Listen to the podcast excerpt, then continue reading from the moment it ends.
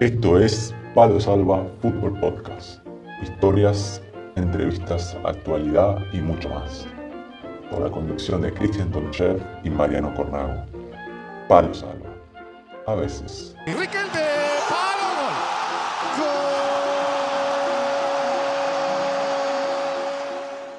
Bueno, ya estamos eh, como cada martes con Palo Salva, con Cristian Tonchev, eh, mi nombre es Mariano Cornago y, damos inicio a un nuevo programa. ¿Cómo estamos, Cristian? Buenas tardes, Mariano. Hola, buenas tardes a la audiencia. ¿Qué tal? Un placer saludarte. Bienvenidos como cada martes a, Palo Salva. ¿Todo bien, Mariano? ¿Calor? ¿A full? No es, no es la novedad. No es la novedad, pero, pero es, es buena mencionarla. Pero bueno, hoy nos vamos, hoy nos vamos ahí, Cristian, a, al interior de Argentina, que ahí, bueno, el, invitado nos dijo que hacía calor fuera, fuera de grabación, pero ahora es invierno, no, sé, no sé si por ahí estaba con la calefacción muy alta, este, pero bueno, nos vamos a ir a recorrer el, interior de, Argentina.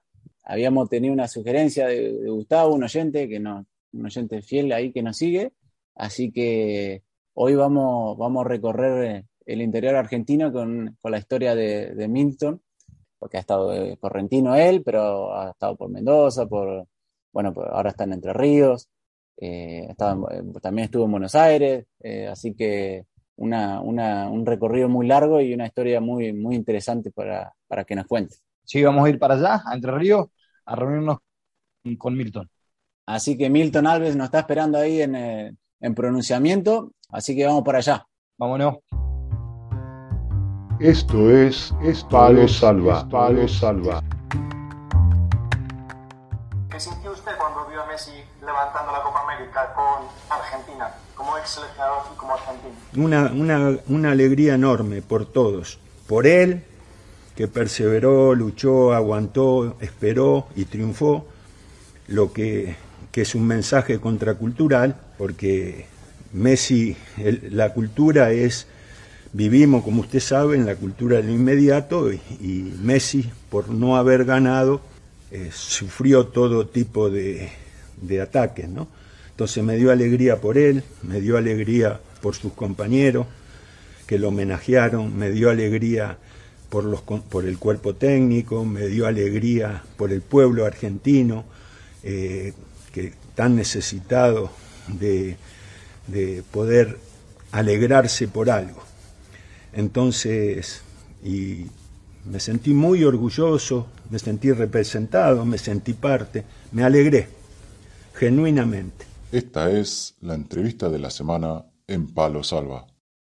Y bueno, ya estamos de nuevo en Palo Salva para otro programa, como cada martes. Y hoy nos vamos a ir para Entre Ríos, ahí cerquita de, de Nogoyá, de donde soy yo. Este, ¿A quién tenemos como invitado, Cristian? Bien, Mariano. Hoy vamos a recibir en el programa, en Palo Salva, a Milton, a Milton Gabriel Alves, correntino, ex Barracas Bolívar, Colegiales Rosamonte de Misiones, Esportivo Patria de Formosa, Atlético Paraná, Depo Defensores de Pronunciamiento de Entre Ríos. Bienvenidos, Milton, es un placer saludarte. ¿Qué tal? ¿Cómo estás? Hola, Cristian. Hola, Mariano. Eh, el placer es mío de, poder participar de, esta reunión. Eh, y bueno, acá estamos para, para comentar un poquito y, contar nuestra experiencia de vida en esto que es tan lindo como el fútbol. ¿no? Milton, ahora estás en Pronunciamiento, que es un pueblito ahí de, Entre Ríos. Eh, ¿Cuántos habitantes tiene Pronunciamiento? Y Pronunciamiento tiene aproximadamente 2.000 habitantes, eh, 2.000, 2.500, pero 2.000 más o menos que radican actualmente acá. Eh, es chiquito, sí, es un pueblo todavía chiquito. ¿Hace, ¿hace cuánto que estás ahí en, en Pronunciamiento? En pronunciamiento hace, va a ser seis años ahora en enero, hace cinco años y medio que estoy. Llegué en enero del 2016, eh, cuando el club ascendía al Federal A, llegué para el primer Federal A y bueno, desde, ese entonces estamos todavía acá en el club. ¿Y cómo, cómo es ahí la vida en un, en un pueblo de, de, de, 2.000 habitantes? Yo soy un pueblito, que un pueblo, ciudad también, 30.000, que lo considero chico, pero eh, no, no sé, no me puedo imaginar cómo es la vida ahí de futbolista en un pueblo de 2000. ¿Qué nos puedes contar? Eh, bueno, para mí, que a mí me gusta la tranquilidad, eh, para mi familia, que, estamos tranquilos, que estamos cómodos, es lindo, es una ciudad bastante tranquila.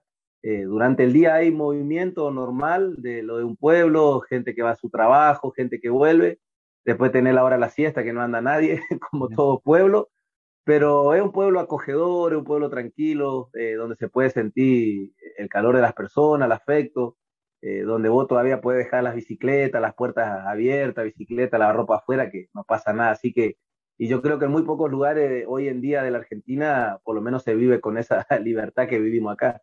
Así que es lindo pronunciamiento. Milton, déjame decir a, las personas que, bueno, eh, contás con, amplia experiencia en esto, tenés una, historia muy, muy enriquecedora para contar, desde, esfuerzos, de superaciones, desde, desde, tu niñez. Así que obviamente ya le iremos contando a la, gente a medida vaya transcurriendo la entrevista sobre tu carrera futbolística. Eh, y antes de avanzar, eh, te quería preguntar cómo, cómo fueron tus comienzos en el fútbol, cómo incursionaste en esto, contar un poco tu vida acerca familiar, tu, infancia, tu niñez, obviamente de donde nace todo, todo esto, ¿sí? Eh, bueno, siempre pienso y, hasta esta hora, esta altura de mi edad también, eh, de que es raro cómo llegué a ser futbolista. porque por mi familia, tanto de mi madre a mi padre, son todo gente de campo, gente de trabajos rurales. Creo que tengo un tío nomás que en alguna vez incursió, estuvo en un deporte como el taekwondo, pero después no somos una familia deportista. Eh, no somos una familia que viene con ese gen deportivo, o sea que sería el pionero yo en arrancar en eso. Eh, así que, bueno, eh, yo vivía ahí en Virasoro, crecí ahí, nací ahí, hasta los 16 años estuve ahí. a los 8 años aproximadamente yo me quedo sin mi padre, o sea, por motivo familiar, que se separaron. Y bueno, el cual tuve que abandonar también la primaria, la secundaria, ahora la estoy terminando la secundaria, acá en pronunciamiento estoy haciendo el colegio turno noche, eh, en ese tiempo tuve que dejar eso y dedicarme a trabajar. Eh, por lo tanto, también el fútbol lo dejé de lado hasta aproximadamente los 14 años más o menos, 13, eh, 14 años, porque bueno, por situaciones laborales tenía que ayudar en mi casa, me dediqué a la venta de diario, al, mantenimiento de jardines, un montón de, tareas. Entonces eso fue llevando que más o menos me desenfoque un poco lo que era el fútbol hasta que bueno, eh, todo tiene un límite también, todo tiene, creo que toqué fondo también en un momento, eh, por ahí lo he compartido también que en ese tiempo también había agarrado un poco la mala junta, que es por ahí habitual en la adolescencia, influenciarse a veces de, mala junta, como quien, lo dice que no era eh, productivo para, para alguien que quería llevar una vida en el deporte. Así que bueno, a los 14 años aproximadamente, eh, mi hermano me dijo que, que, salga de esa porque estaba mal, estaba yendo ya para otro lado y me dio la oportunidad, gracias a él que, que siempre me apoyó en, lo económico, él ya había terminado el secundario y había conseguido un trabajo y me dio la oportunidad de, retomar con el fútbol. Y así fue que empecé ¿no? la infantil ahí en Virasoro, eh, su 14, eh, su 15, eh, con un profesor el cual después a través de un contacto que él tuvo eh, me consiguió una prueba en Buenos Aires a, los a los 15 años para 16. O sea que vos, digamos, hasta los 14, por el, porque tú, te tocó salir a trabajar para, para ayudar a la familia, no pudiste jugar al fútbol.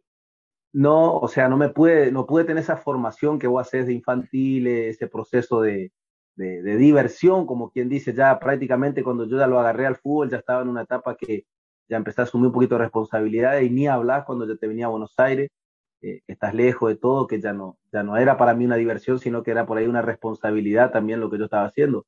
No, en ese tiempo el club, cuando yo tenía 10 años, en el club que yo jugaba, cobraba una cuota de 5 pesos, creo que era en ese entonces. Y bueno, mi, mi mamá no tenía para pagarme, así que eh, directamente ya había dejado lo que era el fútbol y, y veía lejana la, la, posibilidad de retomar, eh, pero ya te digo, porque me había metido en otro ambiente también. Eh, pero bueno, eh, gracias a Dios eh, tuve gente que me apuntaló a tiempo, que me aconsejó a tiempo y eso me, me llevó de nuevo a retomar en esta senda de la cual hoy puedo decir que mediante el deporte me libró de, de, varias cosas, ¿no?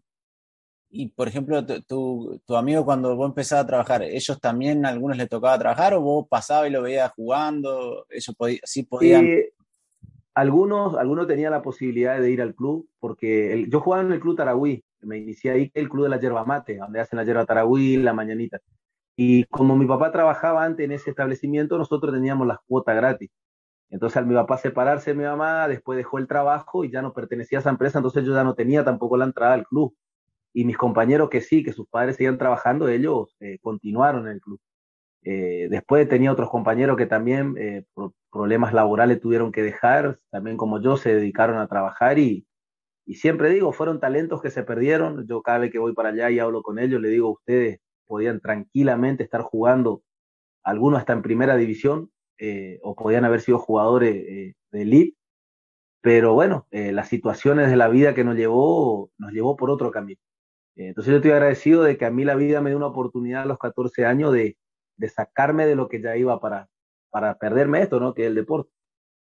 Milton, eh, eh, mencionabas recién de que cuando, cada vez que te juntás con, con, esos eh, amigos, amigos, ex compañeros, en el cual vos percibías que tenían gran talento y posibilidades grandes de llegar a primera división, ¿qué fue lo que, lo, lo que determinó en ellos de que hayan dejado el camino o, de seguir en su sueño? Y lo principal en aquel tiempo era lo económico, eh, era poder, o sea, son todas familias muy humildes, eh, mucho también le pasó así que se quedaron sin sus padres, y entonces tenían hermanos que mantener y, no, no, no, podían llevar eh, las dos cosas a la vez, tendrían que salir a changuear, hacer una changa, porque con 12, 10 años no te dan trabajo fijo, sino que eran changas, y eso tampoco le permitía, no, también la alimentación, no estábamos bien alimentados, era una combinación de cosas que los llevó a, prácticamente a dejar lo que es el deporte y a dedicarse al trabajo, más por necesidad que por gusto, porque eh, yo hablo con ellos hoy y, muchos todavía tienen ese resentimiento de no poder haber eh, tenido la oportunidad eh, de probar en el fútbol. Hay chicos que han venido sí a Buenos Aires desde allá y bueno, no han quedado en las inferiores y hay chicos que no tuvieron ni siquiera la posibilidad de venir pero mayormente fue el tema económico que afectaba ya que llevaba a, que se dediquen a trabajar. Y después, bueno, la Junta también. Hay chicos también con mucho talento que los padres tenían para apoyarlo, pero decidieron seguir por ahí otro camino de la noche, de la salida, de los amigos, y eso no, no les favoreció tampoco. Vos decís que a los 14 tu hermano te hizo cambiar, por, tal vez iba por otro camino y tu hermano te volvió a centrar en el camino del deporte ¿Fue fácil para vos volver a centrarte? Porque cuando uno tiene 14 años, por más que un mayor o un hermano o un familiar te diga, che, este es el camino correcto, no es tan fácil decir, bueno, sí, lo sigo, le hago caso, porque uno cree que, eh, que se la sabe todo y tal vez no es tan fácil. ¿Te costó? Eh, o sea, a, mí, a mí se me hizo fácil porque yo sabía lo que yo quería. Eh, o sea, yo en mi interior siempre quise dedicarme a esto, que era el fútbol pero también entendía que la situación y la realidad que vivíamos en ese tiempo era otra. Entonces lo que yo estaba haciendo de trabajar, y bueno, el trabajo ya me llevaba como te iba a, otra junta, yo lo hacía porque no tenía la posibilidad de estar en el fútbol, no tenía alguien que me diga, bueno, mira, yo te compro botín, yo te pago esto, entonces no me quedaba otro. Y cuando me apareció esa oportunidad que mi hermano me dijo que consiguió un buen trabajo y me dijo, de acá en más, dedícate al, al fútbol y deja de trabajar, eh, yo automáticamente lo hice, porque era lo que yo quería, ¿viste? Eh, entré en la mala junta porque, bueno, eh, no, no tenía, veía que esa posibilidad del fútbol se me estaba eh, haciendo difícil por no tener un apoyo eh, en ese sentido. Pero cuando él me, me dice eso, yo automáticamente dejé, creo que había agarrado el cigarrillo de los 13 hasta los 14, de esa vez dejé el cigarrillo nunca más, no tomo alcohol, o sea, no, no, no se me fue difícil dejar eso porque yo en mi interior sabía lo que yo quería hacer, solo que no, no tenía el recurso nada más.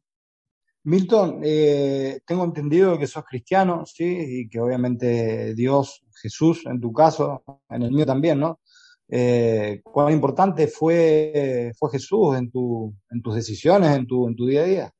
Yo creo que fue todo porque, a ver, eh, a los 14, cuando vos fíjate, por ahí vos me vas a entender un poquito también, Cristian, en ese sentido, eh, yo creo que cuando Dios tiene un propósito con una persona, eh, eso se empieza a gestar desde que hasta incluso antes uno lo conozca. Yo, sinceramente, mi mamá era cristiana en ese tiempo, evangélica, yo nada, ya te digo, la mala junta, pero mi mamá siempre me hablaba y bueno, yo no, no nada.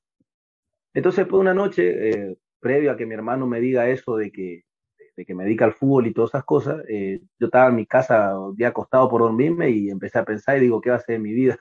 Eh, no estudio, no me gustaba estudiar, no podía terminar secundario, algo tengo que hacer, no tengo mis viejos, o sea, algo tengo que hacer, ¿qué va a ser de mi vida? Y en ese momento a mí me vino, como te digo, ese convencimiento y ese deseo en mi corazón de, del fútbol, de jugar, que, yo siempre lo tuve, pero como que se avivó más. Y pasa una semana o dos y mi hermano me viene con esta propuesta, un amigo me viene eh, con una oferta de irme a jugar nuevamente al club que yo estaba ahí.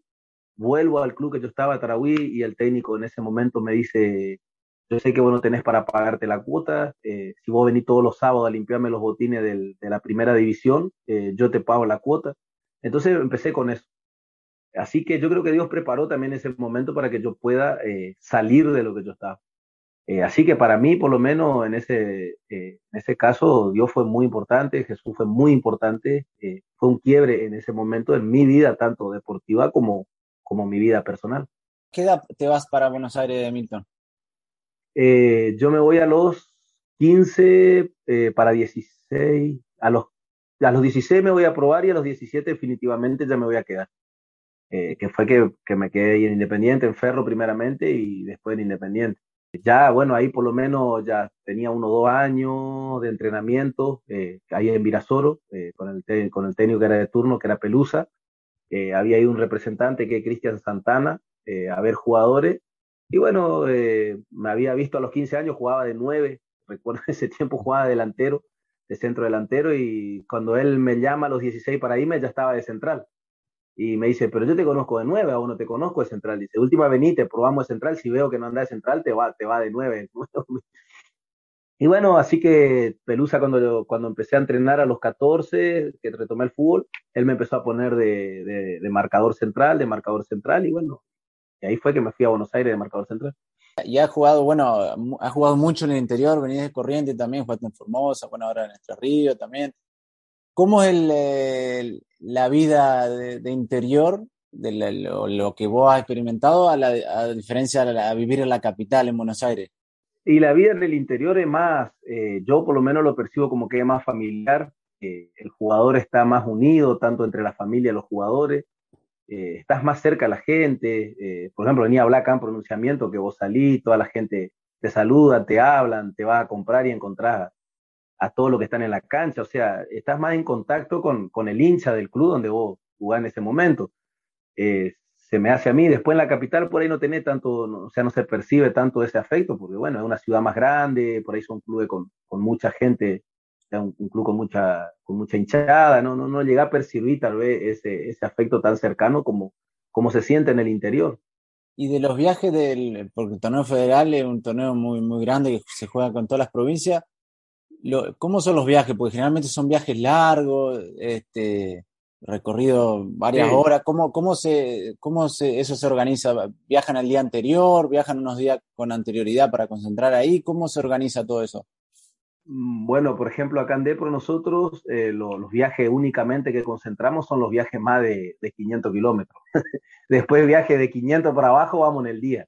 Eh, mirá, sin ir más lejos, el fin de semana pasado tuvimos libre, el anterior eh, fuimos a San Francisco y salimos a las 6 de la mañana acá de pronunciamiento, eh, paramos en Santo Tomé, ahí en Santa Fe a, a almorzar al mediodía a las 11 y media, un calor hacía, Y bueno, llegamos a San Francisco a, la, a, las 2 de la tarde y a las 4 de la tarde ya estábamos jugando. O sea, llegaste, cambiaste al vestuario, entraba en calor y, y atropellale nomás. eh, pero bueno, ese, ese eh, el lado del esfuerzo eh, de que, que, los clubes de ascenso pasan, porque nosotros entendemos, como siempre nos dicen acá el club, ustedes van a estar al día, ustedes van a cobrar, eh, llega la fecha y van a cobrar, se le va a cumplir lo prometido, que tal cual lo vienen haciendo hasta de los años que estoy acá pero bueno, hay algunas limitaciones, eh, como el concentrar.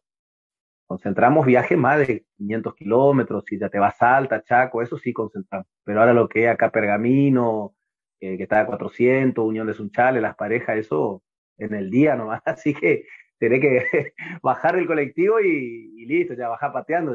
Y se, y se nota, se nota, me imagino eh, cuando, porque después, no sé, 6, 7 horas en colectivo? Mira, yo, yo cuando vine los primeros partidos me costó, pues yo estaba en Atlético Paraná y bueno, ahí concentrábamos, así sea 300 kilómetros, 200 concentrados.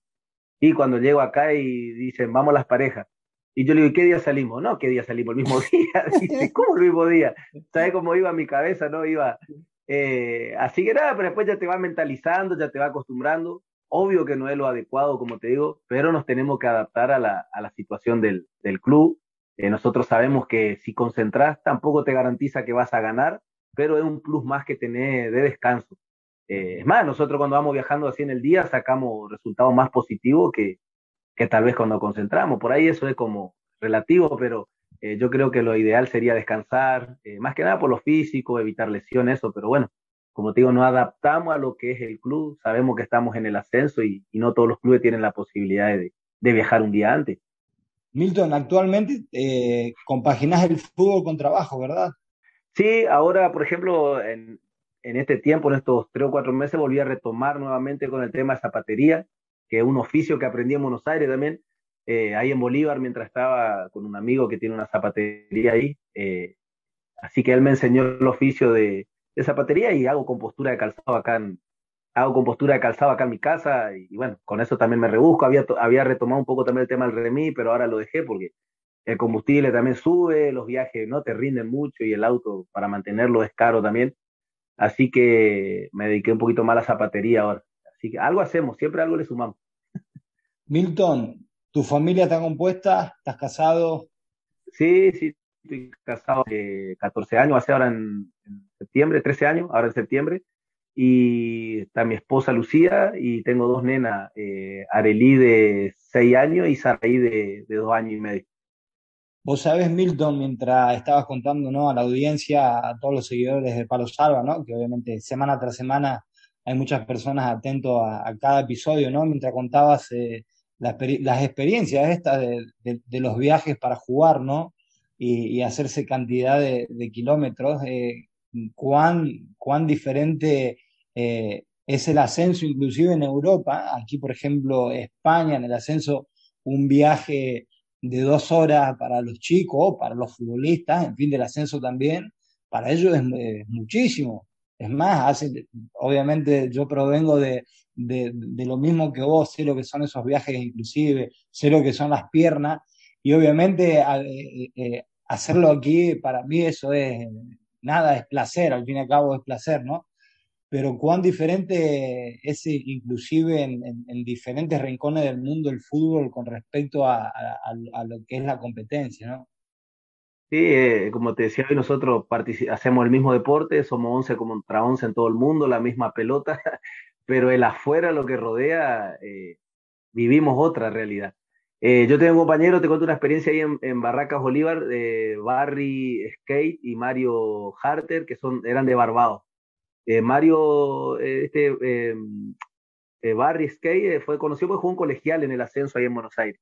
Lo conozco. Pero Mario, lo conocí. Sí, el, central. exactamente, central. Sí, bueno, ellos, Mario viene de Barbado, ellos juegan en la selección de ahí de Barbado todo, y viene a, ahí a Bolívar y teníamos que viajar a, a Buenos Aires a jugar, son 400 kilómetros. Y preguntaba a Mario, ¿en qué vuelo salíamos? ¿En qué avión? un avión de ocho ruedas, le decía, un avión de ocho ruedas, le decían los chicos colectivos. No despegaba, Chele. No, no, no, no era. Y, Mario se reía, viste que Mario, o sea, el otro, eh, Barry había estado ya en Buenos Aires y sabía lo que era un poco el ascenso y, y se reía y trataba de explicarle de que no, que avión ahí, que se olvide el avión. Claro, porque comentan eh, que por ahí en el fútbol europeo afuera, un viaje de una hora, dos horas, se mueven en avión. Eh, Algunos nosotros, sí, entonces nosotros decíamos, no, acá colectivo. Eh, pero es como decís vos, Cristian, el, fútbol es lo mismo dentro de la cancha, pero lo que rodea es diferente. otra anécdota que tengo es en Colegiales de Concordia, donde jugué Argentino B también. Fuimos a jugar en el 2011, 2012, si mal no recuerdo, el año que hacían de Guaraní Antonio Franco al Federal A al argentino A en ese tiempo, fuimos a jugar cuarto de finales. Eh, en cancha de Guaraní definíamos el playoff de vuelta. Y vos decís, bueno, cuarto de finales, definí un playoff, estás jugando por un ascenso. Viajamos un día antes, pero fuimos en un colectivo que era de la policía de Entre Ríos. Imagínate, no tenía baño. Colectivo urbano, ventanilla, cortina, era abrir la ventanilla porque no tenía ni aire, nada hasta Misiones son 700 kilómetros. Bueno, dormimos, qué sé yo. la salida de emergencia al techo, ¿no? Sí, todo abierto sin remera, imagínate cómo era eso. Y cada vez que alguien quería ir al baño tenía que parar al costado de la ruta porque no tenía baño químico, eso era así nomás. Bueno, nos fuimos, llegamos allá, concentramos el otro día, jugamos a la noche eh, en cancha guaraní a las 9. Bueno, eran las 11 de la, del mediodía, a las 12 nadie avisaba nada, a dónde comíamos, a qué hora comíamos, ¿viste? Al rato golpean la, la, puerta de la habitación, éramos cuatro, y llega un dirigente que, colaboraba ahí con el club con una caja y una, y una botella de, de, de levité, de jugo de levité. Y dice, acá le traje el almuerzo. Y nosotros nos miramos y había una pizza y éramos cuatro. Y jugábamos a las nueve de la noche. Y tuvimos que compartir esa pizza entre los cuatro en la habitación con la liberté y que eso te dure hasta las nueve de la noche, porque la merienda, olvídate. Jugamos a las nueve de la noche, Guaraní no gana sobre la hora encima ahí en cancha de Guaraní. Y bueno, esas cosas, yo decir, te fuiste a jugar un cuarto de final por un ascenso, tuviste una, un almuerzo al mediodía, y encima vos me decís, bueno, pero comprate algo con tu, con tu plata, si tenías la merenda, no cobrábamos, hacíamos dos meses que estábamos abajo. Eh, o sea que era, era, era sacrificio 100%. Eh, y bueno, y la gente por eso a veces no conocen, eh, a veces hasta el propio hincha desconoce lo que pasa internamente, y bueno, uno entiende que a veces las tribunas, el hincha te putea, te hace sentir su descontento y está bien, pero hay veces que uno tiene que ver que el jugador también está pasando por situaciones bastante límite, porque ya el descanso, el mal viajar, la mala alimentación, eh, después entrar a la cancha y tener que ser un avión, ¿viste? si no tener combustible es difícil. Así que esa, esa es otra anécdota que me pasó ahí en, en, Colegial de Concordia, que la cual tengo, tengo varias de ese lugar porque era, era bastante, bastante bravo. Lo que voy a decir es que muchas veces, la yo creo que en el ascenso, en casi la mayoría de los países, es, es similar en, ese aspecto, que después la gente tal vez ve la tele y piensa que es todo como, como en las primeras divisiones, pero se pasan un montón de cosas, lo que voy a decir, no se descansa bien, que tal vez no descansás y ganás igual, nada te asegura nada, pero es difícil, es, complicado. a veces regalar. Mira, eh, acá el DEPRO, cuando ascienden los chicos del, del Federal B al, al, Argentino A, que yo vengo ahí para este Federal A, que ellos ascienden, ellos ascienden en auto. Viajaron todo el Argentino B en auto. Se dividían cuatro o cinco por auto, iban a misión en auto, iban a, Río Cuarto, ahí a, la zona Santa Fe, todo en auto. Y le ganaban a equipos que capaz que concentraban dos días antes, que tenían presupuesto alto, jugadores de jerarquía, y ellos terminaron ganándole toda la ronda, le ganaron a San Martín de Mendoza, la final en cancha de San Martín de Mendoza, y habían viajado eh, en colectivo esa vez porque era la final, y un día antes, pues si no capaz que te metían en el día, ¿viste? Y los chicos terminaron ascendiendo, no te garantiza nada, pero bueno, es, es fútbol. Es así. Eh, el, el, trayecto que se hacían los compañeros en, el ascenso, ¿no? En auto, que se dividían entre cuatro o cinco, eh, eh, ¿cuántos kilómetros se, se, recorrían en auto aproximadamente para competir? Y fíjate, acá los chicos me contaban, ponerle de acá se fueron a Oberá, a exalumno que estaba en ese oh. tiempo Argentino B, y tenés 700 kilómetros.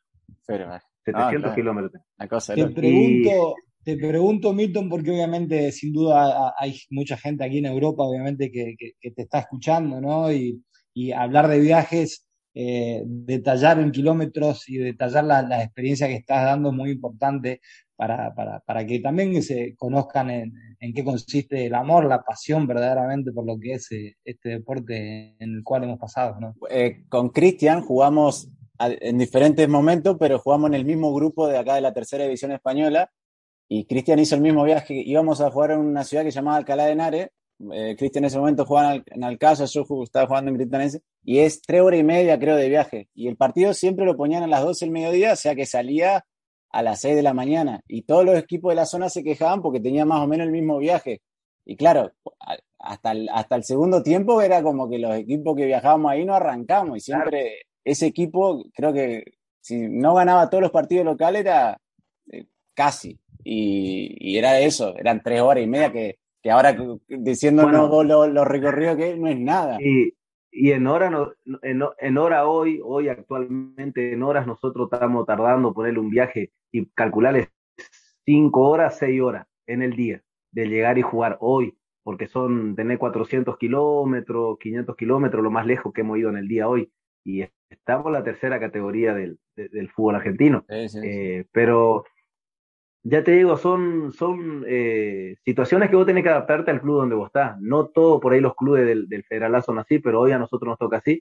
Es más, hay clubes que están implementando, no sé si porque ven que a nosotros nos va bien, parece viajar en el día, pero hay clubes que, Unión de Sunchale, hay muchos clubes que antes concentraban cuando venían a nuestra cancha, ahora no concentran, se vienen en el día. Viste que siempre se copia el que gana, ¿viste? se van copiando, me Claro, la metodología exitista, normal. Sí, porque viste que por ahí vos, vos decís, bueno, eh, vamos a recibir a este equipo una vez. Mirá, ayer justo me acordaba, justamente ayer me acordaba con un chico que jugaba en Atlético Paraná, el arquero nosotros, David Correa. Me dice, negro, y dice, me acuerdo que un día ustedes viajaban en el día a Paraná. Paraná son tres horas y media en colectivo, acá tres horas, como mucho. Y dijimos, vamos a poner el partido a las dos de la tarde, un calor, los matamos. Y fuimos allá y le ganamos 2 a 0 en cancha de ellos. Y se habían muerto ellos primero físicamente. Eh, pero bueno, cuando ya el jugador está acostumbrado, ya te digo, no es lo ideal para un deportista, pero cuando ya tu cuerpo está acostumbrado, eh, así como al jugador que está acostumbrado a concentrar y viajar en el día le va a costar, yo creo que al jugador que, viaja en el día, por ahí capaz que concentra y no le, no le sienta bien. Me hiciste acordar cuando dijiste lo de los baños, porque nosotros también en esos viajes íbamos, no había el baño químico en el, y algunos para no parar usaban botella, ¿viste? Pero a ver, Muchas veces no calculaban y la botella, viste, no alcanzaba. Sí, se, rebal, se rebalsaba. Se complicaba. sí, no, la verdad que, mirá, eh, bueno, ahí en Colegiales también en ese club, eh, una vez viajamos a, a Benur de Rafaela, jugábamos a la noche, porque en aquel tiempo te ponían a la noche, ahora por ahí por pandemia no se puede, pero en aquel tiempo te ponían a la noche, el que tenía luz en su cancha.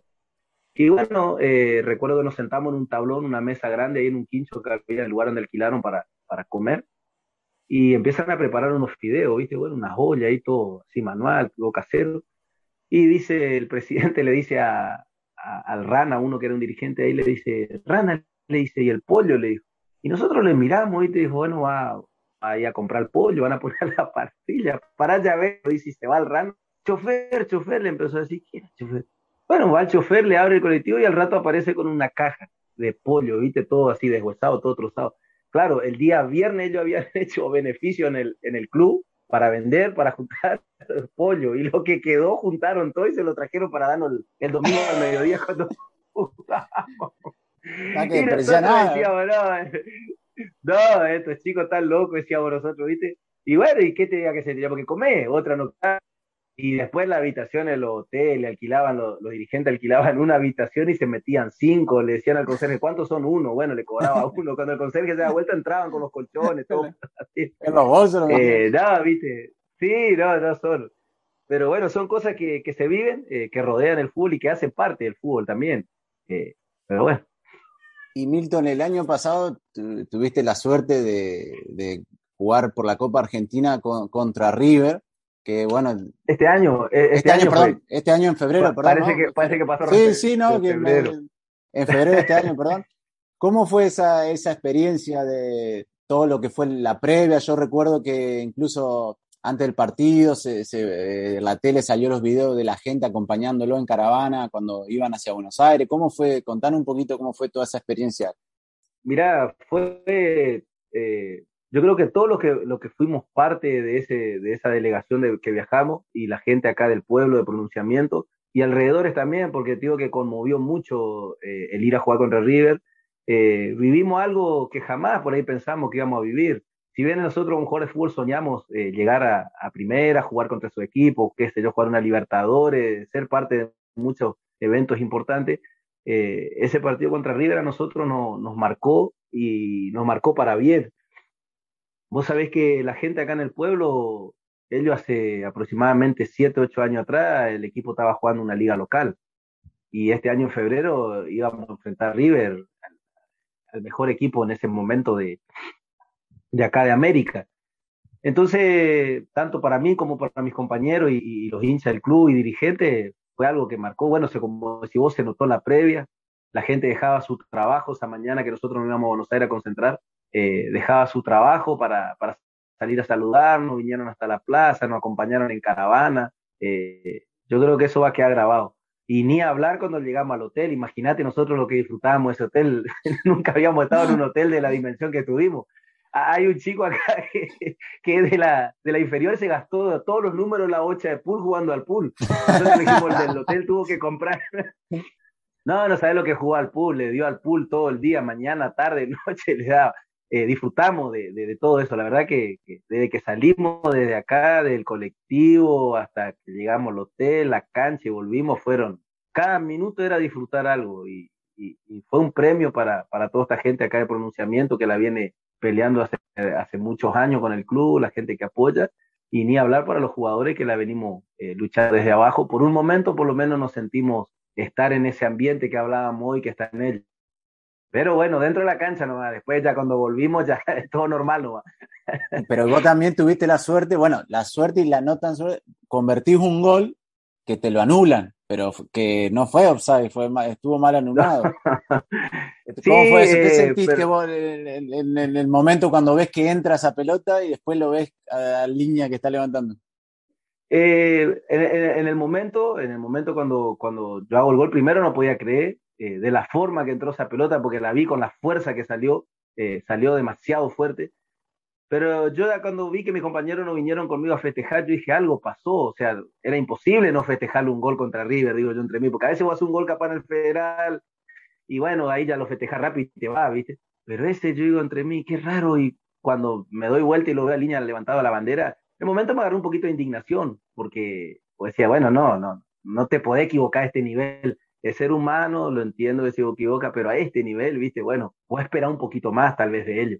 Eh, pero bueno, después eh, yo creo que, eh, que todas las cosas ayudan a bien. A veces en el momento te pueden resultar malas, pero después te terminan ayudando a bien.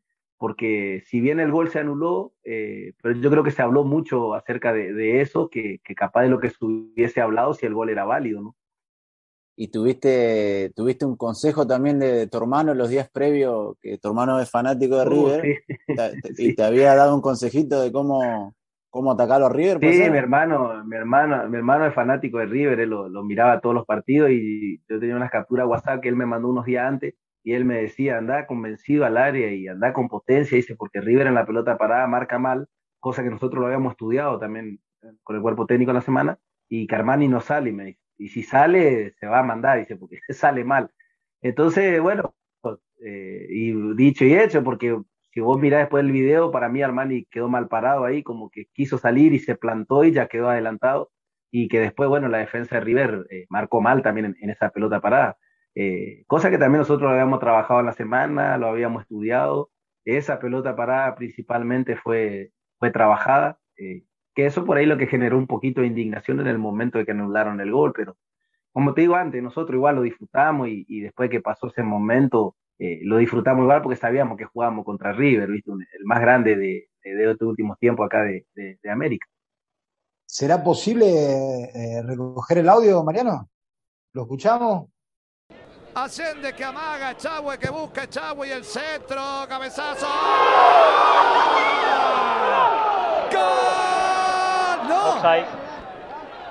Lo anuló. Él la quería, la quería el 2. Ojo, ¿eh? Lombarde. Ojo si no se equivocó en línea. Porque sí que había un jugador que si la tocaba estaba en posición adelantada. Porque ahí se mete Pinola. Después sale y deja. No estaba. No estaba en posición adelantada. Porque fíjense que Pinola los habilitaba. Se confundió en línea. Lo confunde Chagüe, me parece. Exacto. Fíjate que los pies de Pinola habilitan a los dos hombres que van por adentro. Exacto. Este, para que, claro, yo el, gol es un centro de la izquierda, Milton gana entre, entre dos o tres jugadores de River y lo que dice, eh, Armani quiere salir pero después se planta y quedó a medio camino. Entonces el cabezazo fue fuerte y, fue cayendo a la espalda de ahí de, Armani. un golazo. Encima en la repetición se ve muy claro que no, que no, no está adelantado, así que bueno, pero bueno. Milton, cuando te encontrás en, esa situación en la cual eh, vos soñaste toda tu vida, ¿no? Y, fue el momento que más se acercó a, tu sueño, obviamente, eh, aunque ese sueño ha sido breve o, la consecución de ese sueño, eh, contanos qué, causó en vos, qué sentiste cuando te viste en ese, en ese momento, qué, qué pasó por tu mente, por tu, por tu, por tu corazón. Nosotros en, el vestuario, ya cuando estábamos ahí dando la charla, que eh, Valente, Patricio, el capitán, daba la charla, eh, nosotros por ahí aportábamos algo y tratábamos de controlar las emociones más que nada en ese momento, porque fueron muchas cosas, tanto en mí como en mis compañeros. Eh, tuvimos recuerdo, yo por lo menos tuve recuerdo de la infancia, me pasó todo como si fuera una película, del, pasillo ahí del, del, vestuario, entre que salía hasta el, que tuvimos que esperar que salgan junto con los árbitros y cuando íbamos entrando eran todo imágenes de, todo el camino recorrido eh, para llegar hasta ese día. eh, de las anécdotas que te contaba hoy, eh, de las veces que estuvimos sin cobrar, de las veces que hemos, vivido en casas que capaz sin mueble, lleno de mosquitos, de, todo lo que te puede imaginar, de la incomodidad que puede pasar un jugador del ascenso y de todos los sacrificios, de todo el esfuerzo que, que, hemos hecho durante a lo largo, yo creo que nos, a mí por lo menos personalmente me vino a la mente en esos trayectos que habrán durado dos o tres minutos hasta que, hasta que ingresamos adentro de la cancha. Eh, por eso en ese momento, y, del gol ni hablar, eh, cuando en ese momento el gol también, eh, pero miles de recuerdos de que cuando el técnico este Pelusa me hizo de central me trabajaba el cabezazo, él me decía, vos tenés que trabajar el cabezazo, o como central tenés que trabajar el cabezazo, que vos decís, ¿cómo puede ser que en un minuto te vengan todas esas imágenes? Pero yo creo que son cosas acumuladas de durante tantos años, el jugador del ascenso viene pasando y cuando se encuentra en una situación así de, eh, por llamarlo, de que, de, de, de, que llegó a algo importante, te viene a la mente. Decías antes que tu hermano es fanático de River, ¿no? Y no sé, en, en algún, en algún lugar me, me, he enterado que él no conoce el Monumental, ¿no? ¿O lo conoció o no? No, no, no, no conoce la cancha de River. Todavía eh, no conoce. ¿Cómo se llama tu hermano, Milton? Eh, Javier. Javier, bueno, antes que nada, obviamente le mandamos un saludo al, al, al, hermano de Milton y obviamente a las personas que nos están escuchando, ya sean de Argentina, del lugar de donde se encuentren, las personas de Buenos Aires, quien quiera aportar al cumplimiento de un sueño con el hermano de Milton, eh, obviamente será, será un placer, así que sabemos de que hay gente que nos escucha y esperamos de que alguien pueda llevarlo a Milton, al, al hermano de Milton a conocer el Monumental. Sí, él, él siempre fue fanático de River. Eh, recuerdo una época cuando eh, juntaba moneda por moneda para comprarse allá en aquel tiempo la camiseta de River cuando tenía la Sancho, creo que era que jugaba Francescoli, sí. que, en aquel, que en aquel tiempo le salió 25 pesos, que sería, no sé, 25 mil pesos de ahora, no sé cuánto sería 25 pesos. Y se la juntó moneda por moneda. Eh, pero bueno, por eso también cuando termina el partido yo cambio mi camiseta de, de ese día eh, con el Sicario Rojas porque ya los otros la tenían todo cambiado, ya cuando quise cambiar la Pinola, Enzo Pérez, ya los chicos lo habían atacado, así que bueno, eh, le pido al sicario Roja, le digo, vamos a cambiar camiseta, sí, sí, no hay drama, y bueno, eh, ese es un regalo que le di a él, eh, también en agradecimiento a todo lo que él ha aportado en mi carrera y ya te digo, eh, fue un punta pie inicial para que yo pueda salir de allá de mi pueblo, pidiendo, por ejemplo, en ese caso, cuando yo me vine, él pidió un préstamo a la empresa donde él trabajaba para poder pagarme el, el, la pensión y el, y el pasaje a Buenos Aires. En una oportunidad también vendí una bicicleta que yo tenía en aquel tiempo, la única bicicleta que, que tenía para andar la tuve que vender para poder pagarme un pasaje a Buenos Aires, que valían 50 pesos en el Singer. Imagínate, estoy hablando, creo que Singer ahora no está funcionando. Así que eh, fueron historias que, que, que, quedaron grabadas y yo creo que darle la camiseta era lo mínimo que podía hacer en agradecimiento a alguien que me ha apoyado.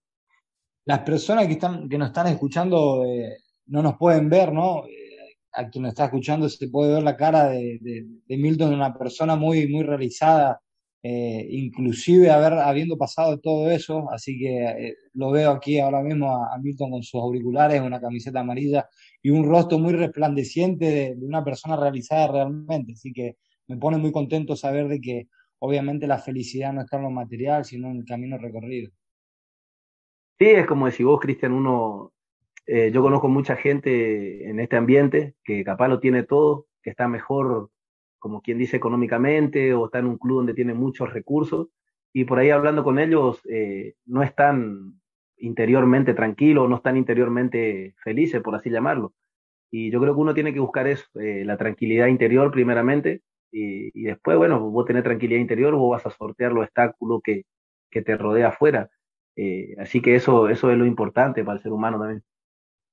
No sé qué filósofo, no recuerdo el nombre, decía que una persona con un qué eh, supera muchos cómo. Y es una, una, una clara realidad de, lo que tú nos estás, nos estás contando. Así que es así.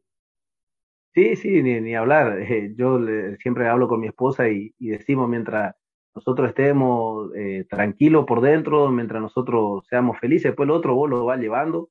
Eh, ya te digo, el tener no hace la felicidad y el no tener tampoco te hace infeliz eh, vos podés no tener y, y, ser feliz igual, siempre tratando de alcanzar más, siempre tratando de superar, no ser conformista, pero bueno, tampoco desesperarte y, y volverte loco por lo que hoy no tenés, sino que disfrutar lo que tenés, sea poco, sea mucho, poder disfrutarlo es lo importante. Sí, sí, siempre vamos en busca de lo que no tenemos, en cuanto especialmente a lo material, eh, va a ser imposible ser felices. Siempre sí, hay te más. Y encima el ser humano, nosotros, por lo que yo puedo ver, nosotros somos, eh, no nos conformamos. Eh, te afanás por algo, te afanás por algo, llegaste a eso, eh, ah, bueno, y querés otra cosa. O sea, siempre que llegas a lo que querés, ya pa- pasó dos o tres días, pasa, hay gente que se compra un teléfono celular y están contentísimos, dos o tres días ya el celular ya pasó y ya quiere otra cosa. Entonces afanarse a veces es medio, no es productivo, te desvela más que, que otra cosa y te desconcentra por ahí de lo que tenés que hacer en tu, en tu diario andar. Eh, así que bueno, el fútbol yo creo que, que resume un poco eso, saber vivir los momentos. Eh, digo, nosotros estuvimos ahí en la cancha de River, vivimos momentos, pero muy hermosos, pero como yo le decía a los chicos, listo, terminó el partido, volvimos a la pretemporada para lo que es el Federal A, ya está, ya lo de River pasó, ya tenés que salir de esa película que viviste y tenés que volver a la realidad y, y retomar lo que es, porque si vos te quedas con el partido de River y esa película, te puedo asegurar que, que te queda poco después en lo que tenés que hacer porque te desenfocás. Y costó, Eh, eso hay que saber separar. No, no, no. No, a mí por lo menos no. O sea, y en la tampoco. Yo creo que no, que no, no, no, no ha, no nos ha quedado como quien dice ese humo del partido de River, por así llamarlo.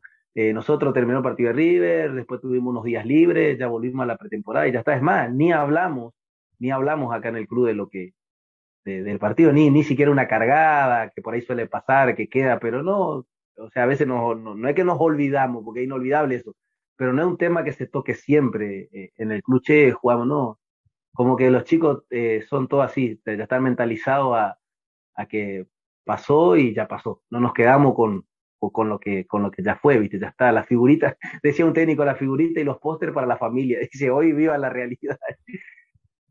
Yo tengo compañeros acá que juegan conmigo y trabajan en el municipio, en la municipalidad, hay otros que trabajan en un aserradero, eh, todos tienen su trabajo. Eh, siempre le tenés que sumar algo, eh, en, el ascenso eh, siempre le tenés que sumar algo.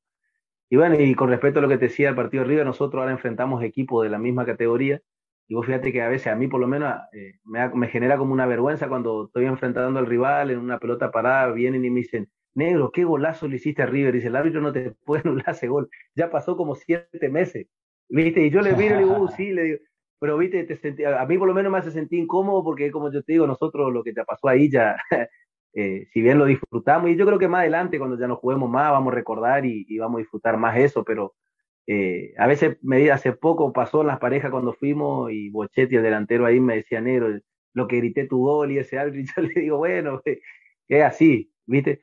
Pero la gente lo vivió muy lindo y, siempre te lo reconocen a eso, pero nosotros, como te decía hoy, ya a veces tratamos de, de, de olvidarnos ya de, de eso, por lo menos por este momento que estamos en torneo. Milton, como bien decía Mariano, no, no queremos robarte más tiempo, realmente el tiempo para nosotros es muy importante y sabemos lo que vale, inclusive para, para vos, para tu familia. Y quisiera ir finalizando con, con dos preguntas, ¿sí? Eh, ¿un sueño objetivo a corto o largo plazo? Eh, el sueño, o sea, un objetivo que, tengo hoy eh, sería poder lograr algo con este club, eh, más allá de poder clasificar, sino que Dios quiera se pueda dar un ascenso. Como te digo, si miras los números y si eh, a los otros equipos a ojo humano es imposible. Pero bueno, esto es full y se puede dar. Y yo creo que el balance que hicimos esta media etapa que pasó no nos faltó mucho para estar un poquito más arriba. Así que ese es uno de los objetivos que tengo de poder lograr, sea este año o sea el año que viene, si me toca continuar, eh, poder lograr algo con este club que, eh, que hace tantos años que estoy, que le agarré un cariño, que le agarré un afecto y, que sé que, el hincha de, de, Depro lo va a disfrutar mucho si, si, un día ve a su equipo en una categoría como la B Nacional. Y, la, y otra pregunta te quería hacer, si tuvieses la oportunidad o, o el poder o la capacidad de cambiar algo en el fútbol, ¿qué cambiarías? Por ahí eh, tal vez, eh, como me, ha tocado vivir más en el interior y, participar más de estos torneos así del interior, es por ahí que el, eh, fútbol interior tenga un poco más de, recursos, un poco más de recursos desde de, de, de, arriba, de la gente de arriba que ministran el fútbol, o sea, cambiaría eso más que nada para que el jugador del ascenso lleve una vida un poquito más sea, no más cómoda, pero sí más, eh, más tranquila desde ese lado. porque yo creo que el fútbol del interior está bastante descuidado. Eh, el, jugador del ascenso en sí está bastante descuidado de, mucho, de muchos ámbitos. Y, bueno, eh, o sea, eso es lo que podría aportar para, para cambiar el fútbol, por ahí darle un poquito más de que es de dónde están saliendo muchos jugadores. Si vos mirás los clubes de primera hoy, la mayoría de los refuerzos vienen de un Federal A o, de un Nacional B que de un club del interior. Yo creo que de ahí están saliendo eh, mucho y sería bueno prestar atención a eso. Bueno, Milton, muchas gracias. Eh, un placer haberte tenido, un placer haber compartido con vos de tu experiencia, de tu vida, sin, lugar a duda muy enriquecedor. Así que nada, deseamos lo mejor de, los éxitos y obviamente eh, Dios te bendiga siempre, te, te bendiga a vos y a tu familia. Y nada, seguiremos detrás alentándote y enviándote todo el apoyo y la fuerza para que, para que todo vaya bien. ¿sí? Muchas gracias por pasar por, por Palo Salva. Eh, igualmente para ustedes, Cristian y, Mariano, la verdad que, que muy lindo la, la, entrevista, muy lindo poder contar la experiencia de vida de cada uno. Ojalá que le pueda servir a alguien que esté escuchando. Y hay chicos que por ahí están escuchando y la están luchando y la están peleando y, y están pensando dejar porque tal vez se, se hace cuesta arriba, porque muchas veces pasa.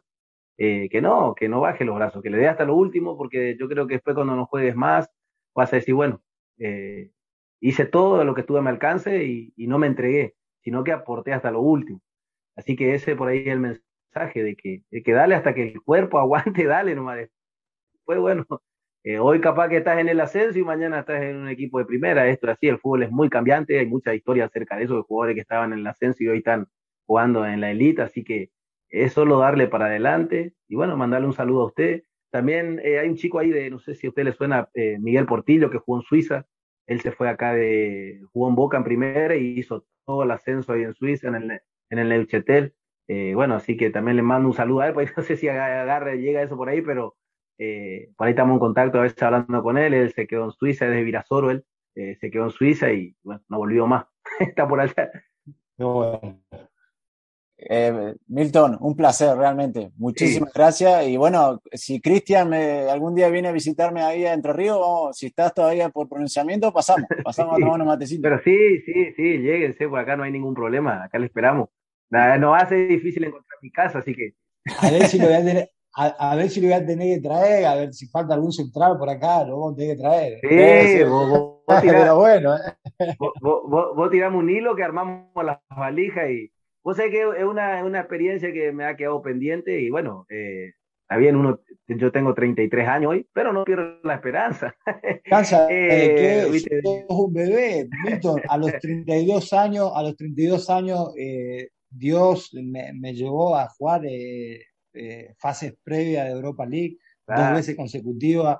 Entonces, 32 años, un bebé, así que. Milton, como bien decía, Cristian tiene 39 y no, se, no quiere colgar las botas todavía, imagínate, te quedan años. no, está bien, está bien. Hay, que, ser, hay que ser porfiado un poquito. Está bien. No, pero eh, es más, le digo a los chicos, eh, necesito a alguien que me retire ya. Y, no, lo que pasa es que viene el mal acostumbrado. Y nosotros del interior, chaqueño, correntino, somos muy parecidos, somos muy, muy de. Dice, si acá me preguntan, sí, y, vos qué vas a jugar un año más, dos años más, me dicen algunos, viste, en la escuela, por ejemplo, cuando hablo con ¿qué un año o dos más? A mí me queda como siete, ocho años más, dejame joder. viste que uno quiere. Hay que tirarlo, también va como vos te sentís, pero sí, sí, sí, no, aparte, ya te digo, es como vos te sentís también, mientras que te dé el físico y estés a ritmo, ¿por qué dejarlo? Eh, ya va a llegar su momento, ya va a haber tiempo para dejar también. Pero bueno, una experiencia pendiente que me quedó el poder salir afuera, ¿viste? El poder, más que nada para experimentar qué es el fútbol ahí afuera, como decimos, puede ser lo mismo dentro de la cancha.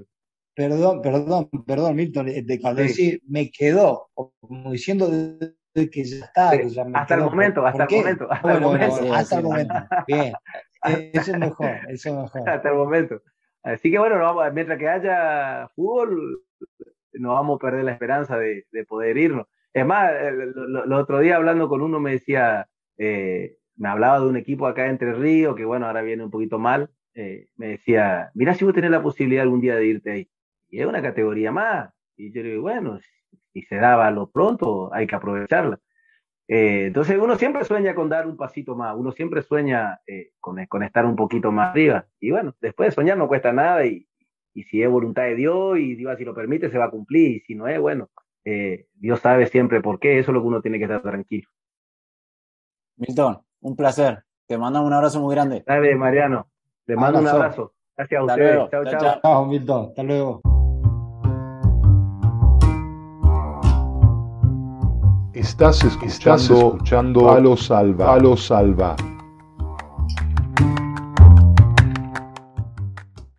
Bueno, ahí pasaba Milton Alves eh, desde pronunciamiento y nos contaba un poquito su trayectoria, su historia, su viaje en, colectivo a los partidos, que, me trae recuerdo de nuestros viajes de 3, 4 horas quejándonos y después lo que nos contó Milton, la verdad que no quejamos de nada, Chaquito. no hay chances, no hay chances. Que la verdad, eh, como, como bien repito, siempre cada invitado tiene algo especial en el cual se disfruta mucho. En este caso, eh, a mi persona representa mucho los valores de- de- del fútbol, del fútbol interior, del ascenso, eh, de allí, de Corrientes, de Chaco, de Formosa, de, todos esos viajes, en el cual obviamente, como decías antes, nos trae recuerdos y bien luego aquí en Europa siempre la típica queja de que qué largo el viaje de tres horas, tenemos que parar, y, y claro, y se hacía el mundo, pero claro, eh, escuchando estas historias y sabiendo de que se compite igual, inclusive que se va y se gana, no hay chance de, de- quejas. También muy anécdotas muy divertidas, que uno eh, tal vez en el momento cuando las pasa, las sufre, pero después cuando las recuerda, las recuerda con, con humor y con cariño, porque es lo que queda, es lo que siempre queda, las anécdotas, las amistades, los momentos vividos. Totalmente, sí, sí, sí. Realmente mientras contaba, obviamente está, uno siempre está atento a, lo- a las anécdotas, a, la- a las experiencias que va contando, pero siempre se van cruzando recuerdos de, de- lo cuando uno pasó también esos momentos allí, realmente muy divertidos, el de la pizza y la Coca-Cola para, para cinco, eh, no, el agua levité muy buena, así que, así que nada, lo hemos disfrutado Milton. Le agradecemos a Milton por su tiempo y por su predisposición. Y bueno, ya si- o en Corriente o en Chaco o en, eh, Entre Ríos ya nos juntaremos a, tomar unos mates y a seguir la charla. Y esperemos que ojalá que se le dé el, sueño de, de dar un pasito más, ya sea de categoría o probar en el exterior. Y le deseamos lo mejor a Milton y, le agradecemos de acá de- desde Palo Salva. Exactamente, le agradecemos a Milton, a su familia y nada, hemos cumplido el pedido, este es un, un episodio especial a pedidos de, los oyentes fieles como, como Agus, así que nada, esperemos que, que guste y obviamente seguir incluyendo muchas más eh, anécdotas, historias que, que están lejos de lo que, de lo que verdaderamente se ven todos los días y que al fin y al cabo también es muy enriquecedor y muy positivo eh, eh, estas personas. Y así como hizo Gustavo, que nos envió un mensaje dándonos un- una idea, este, el que, el que crea, tenga alguna idea o quiera escuchar algo particular, nos, nos manda un mensaje, nos comenta y si es posible lo vamos a intentar y lo haremos. Este, nosotros también, eh, para, para nosotros esto es nuevo y, y vamos hablando, charlando qué, qué invitados podemos tener o qué, qué- de qué tema se puede hablar, pero obviamente siempre es bienvenido la, el aporte, de lo, de- sobre todo de la gente que nos escucha, así que eh, le agradecemos a Gustavo que nos siga escuchando y si tiene otra idea, es bienvenida. Y como siempre a los oyentes le decimos que nos sigan en las redes, que nos envíen un mensajito, que le- lo compartan con gente que, que le gusta. Y como siempre, Cristian, ahora tenemos, eh, si alguien nos quiere ayudar o, o sponsorear, hay, hay espacio para eso también. Exactamente. Bien, como decía Mariano, quien quiera imitar el buen gesto de, de Agus, uno de los tantos oyentes que, que- que- que nos sigue, nos pueden seguir o mandarle el mensaje por, por vía Twitter, Facebook, Instagram, Google eh, Podcast. eh, y, y nada, atenderemos a, a todos en sugerencias, en, en- en críticas también, obviamente serán bienvenidas porque significa que estamos en mejora. Y obviamente a todas las personas que, que quisieran promocionarse o quisieran respaldar eh, esta iniciativa, tienen un espacio publicitario, así que serán bienvenidos. Y también, eh, como hace, hace, poco tiempo había publicado en mi, en mi Instagram acerca de una camiseta que me gustaría obviamente sor- sortearla.